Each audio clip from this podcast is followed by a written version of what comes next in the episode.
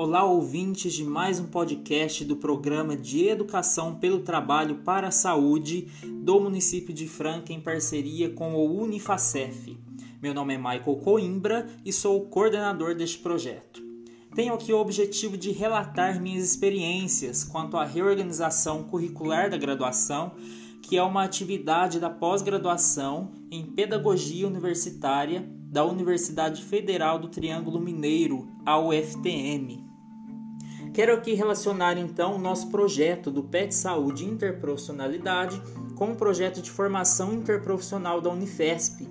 Este projeto da Unifesp foi mencionado por Mazeto no seu artigo que tem o título Inovação Curricular no Ensino Superior, é, em que a Unifesp desenvolve um projeto de formação interprofissional para o profissional da saúde, envolvendo ali os seus cursos da área da saúde. Nosso projeto do PET Saúde tem inclusive como objetivo-chave a criação da disciplina de práticas, formação e educação interprofissional em saúde aos cursos envolvidos no nosso projeto, que são de medicina, enfermagem e psicologia do Unifacef. Comparando então aqui os dois projetos, é, ou seja, do nosso PET Saúde Interprofissionalidade e o projeto da Unifesp, pude perceber alguns propósitos né, em comum.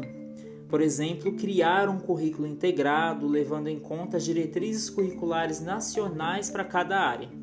A interprofissionalidade ela tem a proposta de um currículo onde as profissões aprendem juntas sobre o trabalho em conjunto uh, e sobre as especificidades de cada uma na melhoria da qualidade do cuidado ao paciente.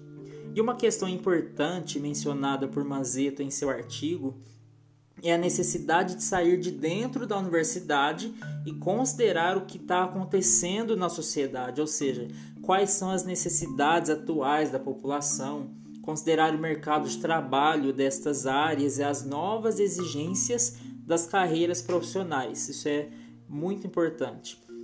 E acredito que não dá para ignorarmos esses fatores na atualidade. É preciso de inovação dos currículos.